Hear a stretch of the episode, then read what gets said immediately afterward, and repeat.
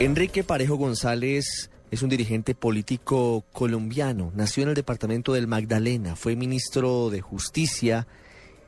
Reemplazó en ese cargo al inmolado Rodrigo Lara Bonilla y fue uno de los integrantes del nuevo liberalismo con Luis Carlos Galán Sarmiento. Fue víctima de Pablo Escobar mientras se desempeñaba como embajador de Colombia en Hungría. Fue objeto de un atentado en el lejano 13 de enero de 1987, los tentáculos criminales de Escobar llegaron a Europa para intentar acabar con su vida. Y él está con nosotros hoy.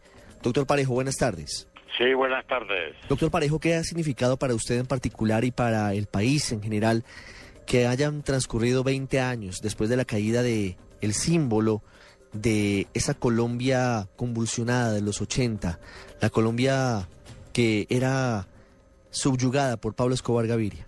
Sí, pues bueno, para Colombia creo que constituyó un factor importante hacia la cesación de una ola de crímenes que tenían gravemente asolado al país por parte de Pablo Escobar. De manera que hubo un respiro ahí en una eh, cadena de hechos cruentos que cegó muchísimas vidas en Colombia para sustentar la fuerza criminal de Pablo Escobar y su cartel de Medellín. ¿Cómo ha cambiado la lucha contra el narcotráfico de acuerdo a lo que usted ha podido observar en estos 20 años? ¿Sí ha cambiado la presencia y la influencia de la mafia en los círculos de poder? ¿Usted cree que sigue siendo similar pero con otros nombres, con otros capos y con pequeños grupos dedicados al narcotráfico? Sí, pues ha cambiado un poco de manifestaciones porque en vez de ser un poderoso cartel se han diseminado por todo el país muchísimos cartelitos que explotan el negocio criminal del narcotráfico y los crímenes que siempre se alimentan de ese flagelo en la, el seno de la población colombiana. De manera que ha habido sí algunos cambios, pero sigue siendo un peligro para nuestra sociedad, un peligro muy grande para todos los aspectos de la vida social. De manera particular lo decíamos, usted sufrió en carne propia la violencia de Escobar, pero quiero que nos recuerde de qué manera afectó su vida ese crecimiento del emporio criminal del cartel de Medellín. Bueno, yo me encontraba en el exterior como embajador de Colombia cuando se presentó un sicario enviado por el capo del narcotráfico que fue a, eliminarme y disparó contra mí eh, varias veces. Pues por supuesto fue un impacto tremendo el que tuve yo durante ese tiempo.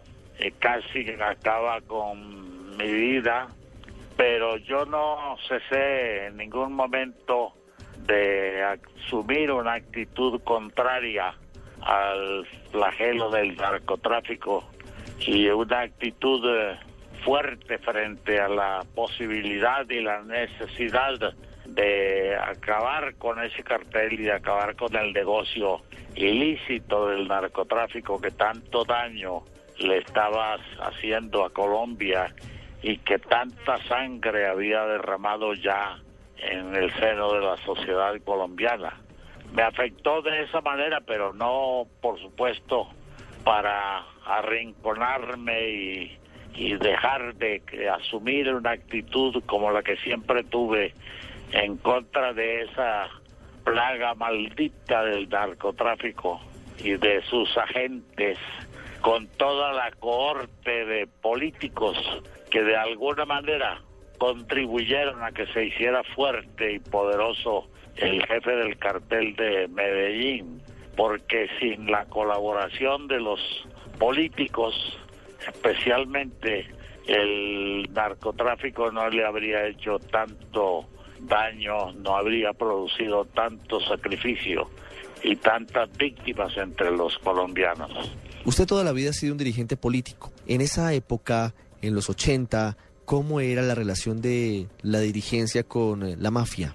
El nuevo liberalismo, movimiento fundado por Luis Carlos Galán y del cual yo hice parte, combatió siempre con mucha energía, con mucho carácter, bajo la dirección del entonces muy joven dirigente político Luis Carlos Galán, al narcotráfico y a sus agentes criminales. Siempre tuvimos una sola actitud de rechazo como un cuerpo colectivo de la política que se sustrajo a la influencia deletérea de los crímenes del narcotráfico y que siempre puso los muertos porque Pablo Escobar al ver la actitud vertical del nuevo liberalismo pues eh, hizo víctimas a sus dirigentes a quienes quería hacer desaparecer del país por el peligro que constituían para la el para el florecimiento del narcotráfico y de los crímenes en Colombia. Eh, para mí fue un honor haber estado al lado de Luis Carlos Galán en esa lucha, eh, aunque tuve que resentir la conducta de connacionales que conectaron de alguna manera las actitudes y los hechos criminales que propició el cartel de Medellín y sus amigos que usufructuaban de los capitales del narcotráfico. De manera que encontré oposición en esos sectores políticos que se ocuparon de la extradición de Pablo Escobar. Y, y finalmente, ¿quiénes pudieron haber sido esos políticos que tuvieron ese amantazgo con Pablo Escobar y con el mundo del narcotráfico? Bueno, por supuesto no puedo olvidar a, a los miembros, a los cabecillas del cartel de Medellín, algunos que llegaron al Congreso y propiciaron después la llegada de Pablo Escobar, como el señor Jairo Ortega, que fue principal en la lista en la cual se incluyó a Pablo Escobar como suplente, lo cual le dio la posibilidad a Pablo Escobar de llegar a ser eh, representante a la Cámara y de hacerle aún mayor daño a Colombia, no solo por la deshonra que le producía al país el hecho de que fuera representante del político en el seno del Congreso un hombre que tenía antecedentes criminales y que estaba cometiendo numerosos crímenes que se alimentaron más eh, propiciamente desde la posición que tenía, que alcanzó en el Congreso de la República. Él propició la muerte de muchos de sus conciudadanos y causó la muerte de Rodrigo Lara Bonilla, precisamente cuando éste se encontraba también en el Congreso de la de la República combatiendo como siempre lo hizo con valor, con coraje, con honestidad a toda prueba al narcotráfico y a sus cabecillas, entre ellos a Pablo Escobar Gaviria. Eh, de manera que debo recordar eh, negativamente a Jairo Escobar, a Alberto Santofimio Botero, que de alguna manera ayudó a que se fortaleciera el señor Pablo Escobar en su actividad ilícita. Y desafortunadamente también a un jurista insigne de nuestro país como el doctor Federico Estrada Vélez, porque aunque después cayó asesinado por los criminales que tenía a su servicio Pablo Escobar, eh, le prestó su concurso al jefe del narcotráfico.